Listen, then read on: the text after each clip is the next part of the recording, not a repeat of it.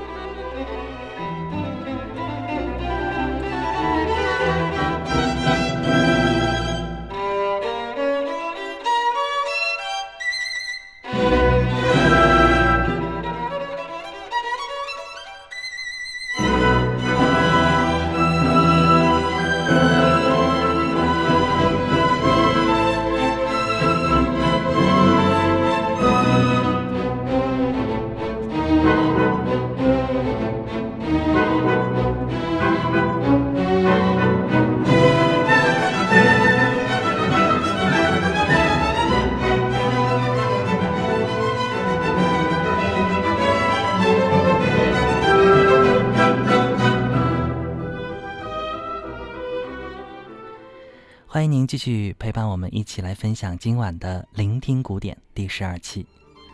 您现在听到的这首动听的古典小提琴协奏曲选曲，哈，叫做《E 小调小提琴协奏曲》。全曲呢，一共有三个乐章。它是来自作曲家德国浪漫乐派最具代表的人物门德尔松的作品。门德尔松也被誉为是浪漫主义杰出的抒情风景画大师。他的作品是以精美、优雅和华丽著称。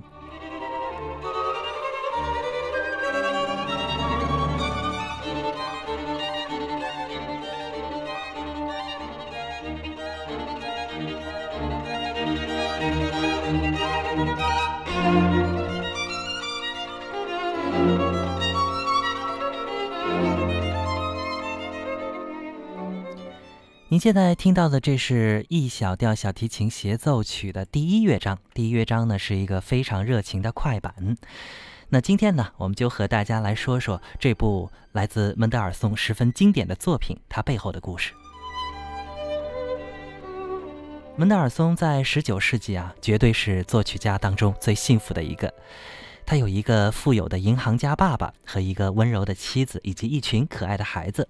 安逸的生活呢，使他不用像莫扎特、贝多芬、舒曼那样穷困潦倒，为了糊口而进行创作。所以呢，他能够安下心来，呃，用心地写出像《E 小调小提琴协奏曲》这样让人感到温馨和百听不厌的乐曲。在现在各种流行的协奏曲当中啊，《E 小调小提琴协奏曲》绝对是经典中的经典。曲调流露的幸福让人沉醉，让人爱怜。门德尔松在创作词曲的时候，他把自己所有的浪漫都写了进去，发自内心的那种幸福会随着旋律传播到世界的每个角落。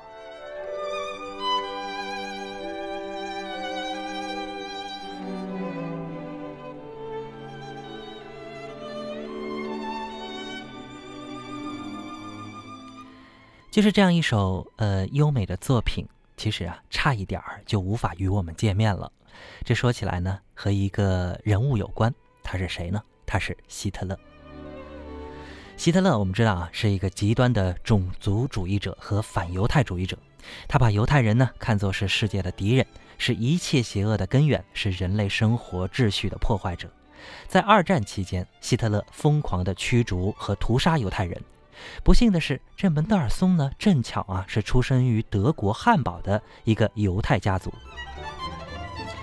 一小调小提琴协奏曲创作完成，试演之后，其实获得了很好的评价。可是近百年之后啊，好事者呢将它献给了喜欢高雅音乐的希特勒。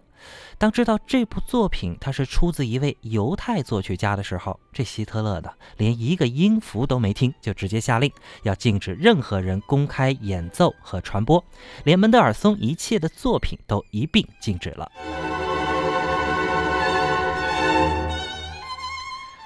很多人对此是无比的惋惜啊！难道仅仅因为作曲家是犹太身份就不让演了吗？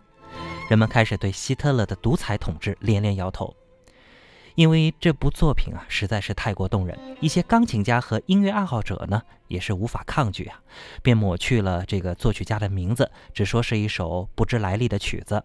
纳粹当局也只能是默认。后边发生了戏剧性的转变。后来呢，希特勒在电台无意中听到了他，跟所有人一样，他也被旋律所吸引了，迷恋上了这一首作品。而他并不知道，这个就是他曾经亲自下令禁演的 E 小调小提琴协奏曲。后来呢，他几乎是每天都要听。那么在这首乐曲当中啊，他自己说，仿佛回到了童年，远离了灰暗和绝望。你看，这是天大的讽刺吧？希特勒自己都没想到，呃，奉行种族主义的他，竟然会如此迷恋犹太人创作的音乐。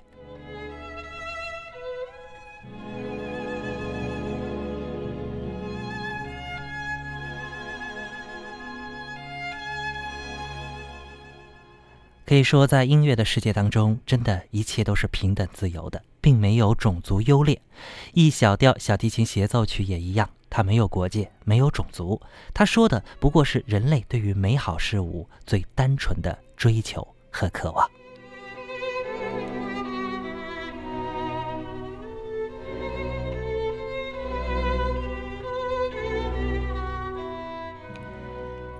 今天和大家一起共同分享的，这是来自门德尔松非常知名的小提琴协奏曲《E 小调小提琴协奏曲》。